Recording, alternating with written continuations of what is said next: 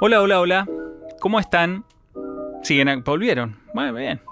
¿Qué onda la cuarentena? ¿Seguimos de cuarentena? ¿Siguen encerradas? ¿Encerrados? ¿Están aburridos? ¿Cómo la van llevando?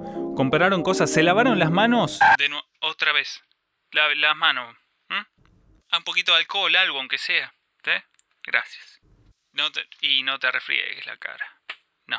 No. Bueno, en nuestro episodio anterior hablamos un poco de las personas involucradas en un proyecto como un podcast, es decir, los recursos humanos. En este episodio nos centraremos en un par de tips técnicos como para empezar a grabar algunas cosas en la comodidad de nuestra casa. Y acá el primer obstáculo, una casa común y corriente no es lo ideal para grabar audio. Los estudios de radio o de grabación están debidamente preparados para justamente grabar audio de cualquier tipo. Y es que el sonido es un fenómeno sumamente difícil de manejar si lo que queremos es que algo suene lindo y prolijo. Pero a no desesperar, solo un mínimo porcentaje de todos los podcasts fueron grabados en un estudio propiamente dicho. De más está decir que si podemos pagar un estudio para grabar nuestro programa, hagámoslo sin pensarlo. Grabar en un estudio nos garantiza un piso de calidad elevado, aún con micrófonos de gama media o baja. Pero de lo que aquí se trata es de democratizar el acceso.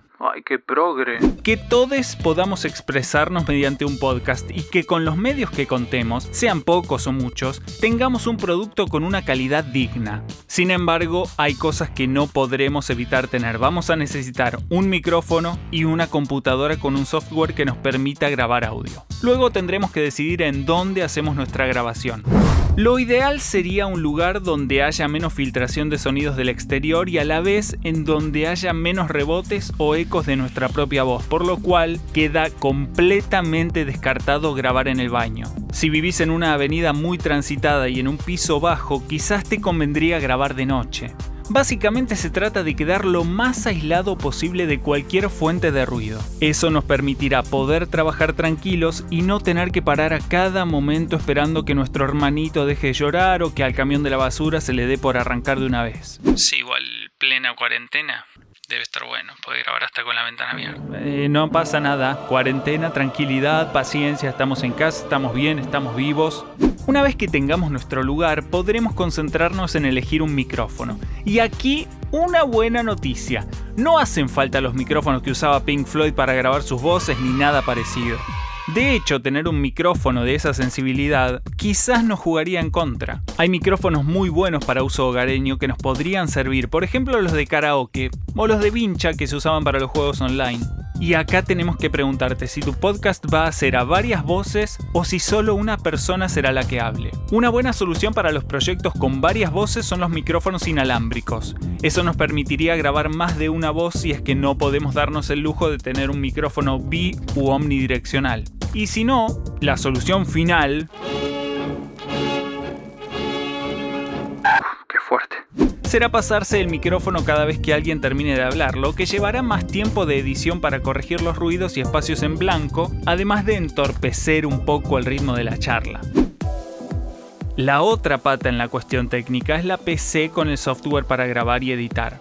La primera opción siempre será usar el Audacity, un programa gratuito y bastante gauchito que nos permitirá grabar y editar nuestras locuciones de manera relativamente sencilla. Esto como opción básica. Luego, si estamos más duchos, podremos usar el famoso Soundforge para edición rápida y el Vegas para edición multipista o incluso el Pro Tools si queremos tratar a nuestras voces de una manera profesional. Y como es lógico, cada software tendrá cosas muy piolas y otras no tanto.